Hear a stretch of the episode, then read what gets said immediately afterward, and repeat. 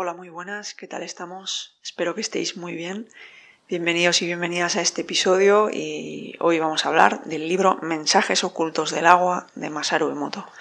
Masaru Emoto era japonés, falleció el año pasado y pues él estudió relaciones internacionales y después también se formó en medicina alternativa.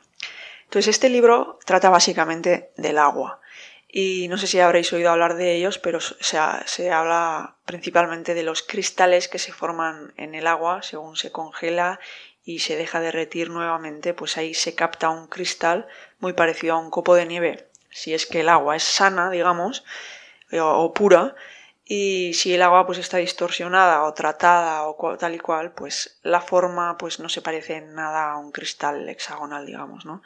Entonces esta sería esto sería el resumen del libro, pero bueno, vamos a contar cositas que, de las que habla en el libro que creo que son interesantes.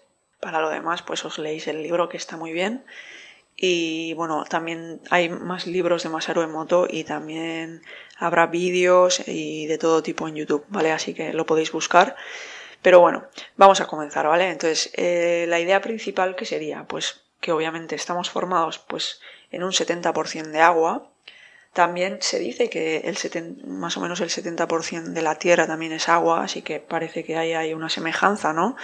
en cuanto a las cosas y a las eh, y a todo lo que existe, ¿no? En este universo que al final parece que hay una relación siempre, ¿no? Intrínseca. Y entonces se entiende pues que el agua es la fuente de vida. Eh, no solo como agua, sino también como pues el conductor que nos ayuda a absorber minerales y es como un flujo, como un río que nos va trayendo todo lo que necesitamos. Entonces la salud también se entiende como el movimiento de, esta agua, ¿no? De este agua, porque pues el estancamiento del agua se vería pues como una charca que al final se va el agua estancando y se va volviendo turbia, ¿no? Y lo mismo ocurriría en nuestra salud. Si si no hay un movimiento adecuado, una corriente de, la sangre y un flujo adecuado, tanto físicamente como emocionalmente, si hay unas emociones muy densas, muy estancadas, pues también esto nos llevará a enfermedades. Pues esta sería la idea principal que le llevó pues, a Masaru Emoto un poquito ya a adentrarse un poquito más a fondo. Después, pues estudiando la homeopatía, la homeopatía al final trata de combatir un veneno con otro veneno, ¿no? Entonces, ¿qué es lo que se hace? Se hace, tú coges un veneno eh, que quieres combatir, entonces eh, coges el mismo veneno y lo diluyes en agua, pero lo diluyes tanto que no se puede ni siquiera medir. Es como si ya no existiera en ese agua, pero sí que existe la información que has metido. En el agua queda grabada la información de que ha pasado por ahí ese veneno o que sigue ahí diluido en una forma pues muy muy mínima, ¿no? Digamos en, una proporción muy mínima. Y esto es al final lo que cura, ¿vale? Esto ya lo analizaremos más adelante, pero como ves, en este momento el mismo veneno es el medicamento, ¿vale? Esta sería la idea. Pero pues Masaru Emoto ahí se da cuenta de que, bueno, o sea que es una ciencia cierta de que el agua tiene la capacidad de copiar y memorizar información y se le ocurre que igual debería intentar demostrar de alguna forma física que el agua tiene memoria, pero no sabe cómo, ¿no? Entonces está ahí dándole vueltas y pues le aparece una frase en un libro, que esto suele pasar así, esto ya lo decía Steve Jobs en una charla de Stanford que dio, que, que tú no sabes hacia adelante muy bien si estás tomando caminos correctos o no, pero que cuando vas haciendo cosas, en un momento dado, cuando necesitas algo, de repente cosas que has hecho en el pasado se interconectan y sacas una idea y así es como él consiguió ser tan creativo, siguiendo a su instinto y haciendo cosas que su intuición le dirigía hacia ellas o no sé, o cosas que le hacían sentir bien o le hacían sentir paz o amor o, o ganas de vivir. Al final él eligió hacer las cosas según su instinto y esto le llevó después a esta creatividad a través de conectar todos esos puntos que tenía en su pasado. Entonces a Masaru Emoto le pasó esto en este momento, ¿no? Estaba en este libro y leyó la frase no hay dos cristales de nieve idénticos. Eh, en ese momento ya se dio cuenta de que el camino era por ahí y se pusieron a intentar, él y un ayudante suyo se pusieron a intentar pues sacar un cristal del agua, eh, pues esto lo hacían congelando el agua y después pues en, cuando, cuando lo sacaban a medida que se iba descongelando, pues en los primeros instantes se debía de formar como un punto más elevado del resto del agua y en ese punto se formaba un cristal, parece ser.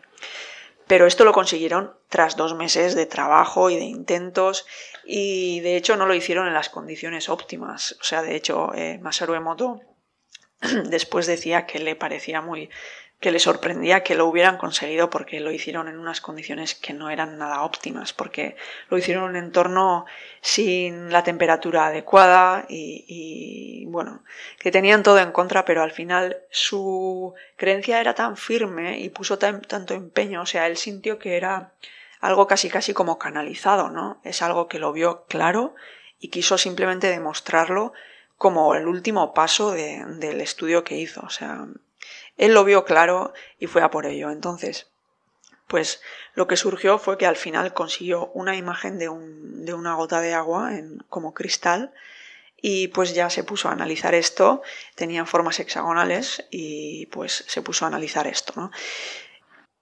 Y bueno, luego Masaru Emoto pues se pone a hacer todo tipo de pruebas pues con, con, los cristales, ¿no? Pues expone los cristales a música y se da cuenta de que la música afecta a los cristales, pero se sorprende porque más que la música afecta más a los cristales las palabras. Entonces prueba con distintas palabras y se da cuenta de que el amor y la gratitud serían las palabras que más afectan eh, positivamente, de hecho, pues al agua y pues parece ser que son palabras que están muy muy asociadas a la naturaleza y con lo cual todo lo que está asociado a la naturaleza pues es, es salud y da unas formas pues hexagonales perfectas y bonitas.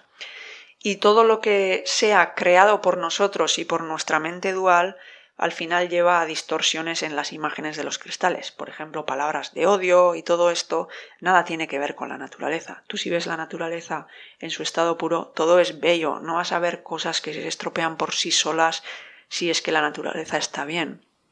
Entonces, pues la idea sería esa, ¿no?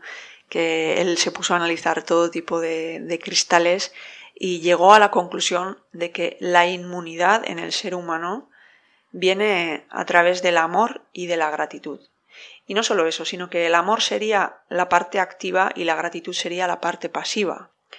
Y aquí hizo un juego con, la fórmula química del, agua, ¿no? que sería H2O, y, dijo que, bueno, la, pasividad, la gratitud, eh, tendría que ser dos veces la, la del amor, ¿no? Entonces, habría que agradecer más y más el doble que amar y esto nos llevaría a una salud óptima. Esta es su idea, ¿vale?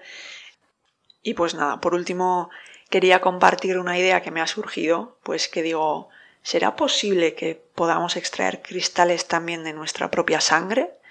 Imagínate que podamos sacar un poquito de sangre y ver qué cristal formamos. Imagínate que la forma del cristal nos diga si estamos sanos o no. Imagínate que, yo qué sé, el canto del cristal que falta nos diga qué parte de nuestro organismo está mal. No sé, esto si es muy idealista puede ser. ¿eh?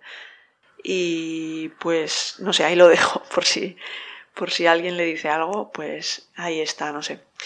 Y nada más por hoy. Lo dejamos aquí y pues ya seguimos en la próxima con otro libro y pues nada, gracias por escuchar y hasta la próxima. Hasta luego.